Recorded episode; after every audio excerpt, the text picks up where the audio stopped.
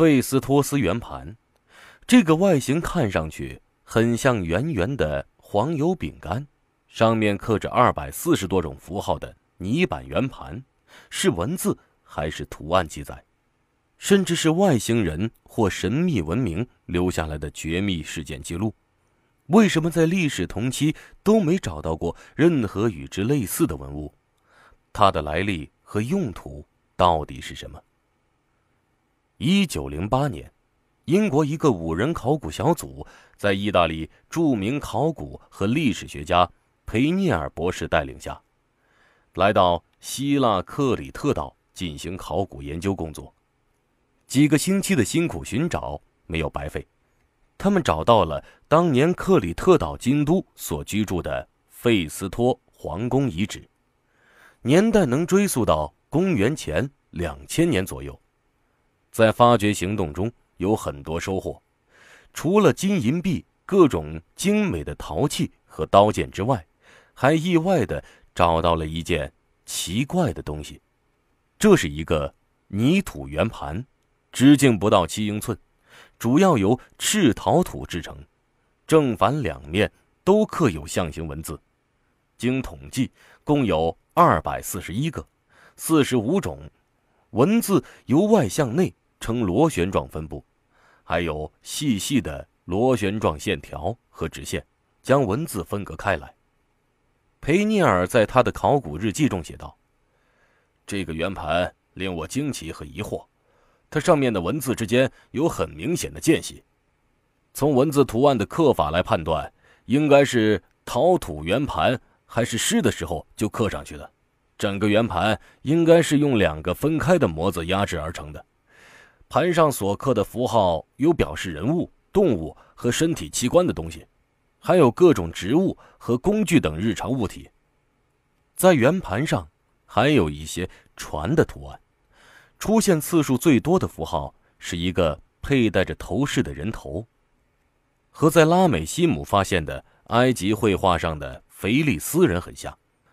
据琼斯博士推测，这个人头的形象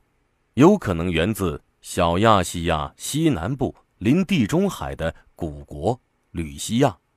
因为盘面这个戴着羽毛头饰的头像和腓力斯人的装束特别相似。它的年代应该属于希腊文化的新宫殿时期，那时的象形文字经常被作为书写宗教文献的神圣文字。培涅尔在日记中这样写。这个圆盘上的符号线条很精美，而且相同的符号线条走向也完全相同，明显是用活字印模在泥盘还没干的时候就压印上去的。这应该是目前所发现的最早的活字印刷品了吧？我把它称为费斯托斯圆盘。培涅尔说的很对，居住在克里特岛的米诺人是欧洲最早使用文字的民族。早在公元前两千年，那些宫殿的书记就已经用象形文字来登记注册宫殿中的库存产品。米诺人的象形文字有两种字体，一是图画体，多被刻在三边或四边棱柱的印章上，语句也很短；而另一种是线体，也就是图画体的草写体，多刻于泥板、泥棒、泥球。或泥盘上，语句比较稍长，它们一般起到封泥或档案分类标签的作用，但真正的文献是写在羊皮纸、草纸或棕榈叶上的，它们都被装在木箱里，随着年代而腐朽坏掉了，而那些刻在泥土上的文字却能保存千百年。这些象形的铭文主要被发现在三座大宫殿的档案室里。数量也很少，在现今所发现的三百多件象形文的铭文中，泥板数量非常稀少。由于象形文的泥板数量很少，字数也有限，所以破译起来十分困难。到现在也没人能解读成功。而现存字数最多的象形文铭文，就是这个赤陶土的圆盘了。近年来，有很多学者都认为。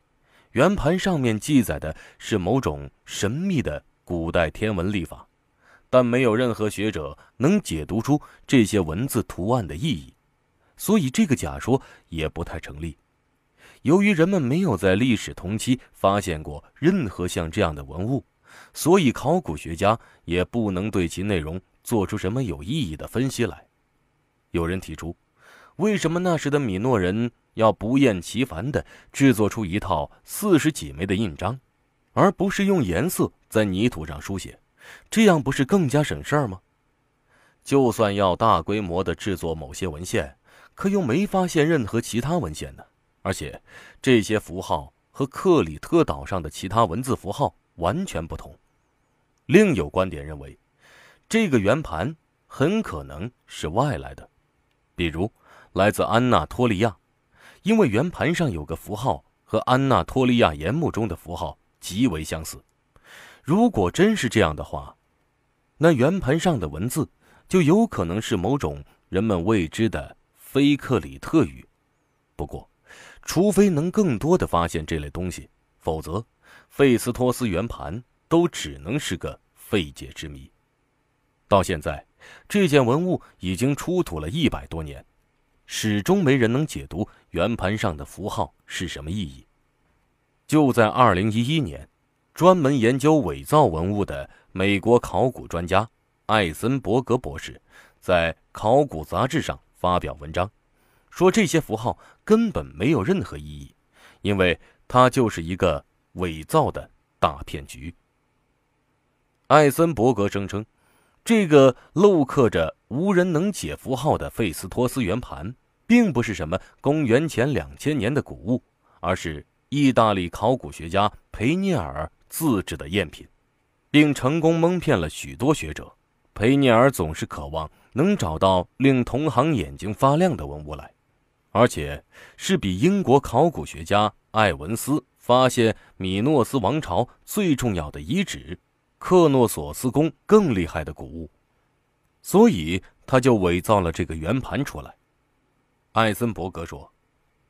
当初培尼尔的想法就是自己创造一个刻有无人能识的象形文字的古物，很多学者欣喜若狂，还针对培尼尔的发现发表过大量文章。”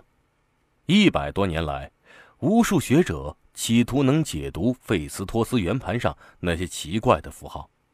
考古学家们认为，这些符号关系到希腊和埃及等古文明，十分重要。艾森伯格是为美国财政部与盖提美术馆工作的，他的主要职责就是进行古物的鉴定。他还说，伪造者的漏洞就在于他用红土制造了这个。切边不太干净的圆盘，他不应该把圆盘烧得这么完美。而真正的米诺斯时代泥板不会被刻意烧过，最多只会被不小心烧到一个边角。佩尼尔很可能不知道这一点。费斯托斯圆盘的两面都有一些由五个小点组成的条状符号，曾经有一些学者把这个称为使用自然标点符号最古老的例子。但艾森伯格却认为，那不过是培尼尔想误导别人的另一个诡计，也是伪造者经常使用的伎俩。现在，这个费斯托斯圆盘被保存在希腊的伊拉克里翁考古博物馆中。希腊当局拒绝让艾森伯格在博物馆以外的任何地方对费斯托斯圆盘进行检查，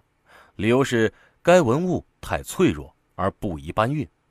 其实。只要用最基本的科学年代检验法对圆盘进行光发热检验，就能证明艾森伯格说的是真是假。但希腊当局一直拒绝让圆盘受检，真的也好，假的也罢，人们对古代人类文明确实知之甚少。到现在，也许还有很多不为人知的文物遗迹被深深的埋藏在某个地方睡大觉，还在等待着。考古学家去发现他们，破译他们，这样人们才能对自己的过去更加了解。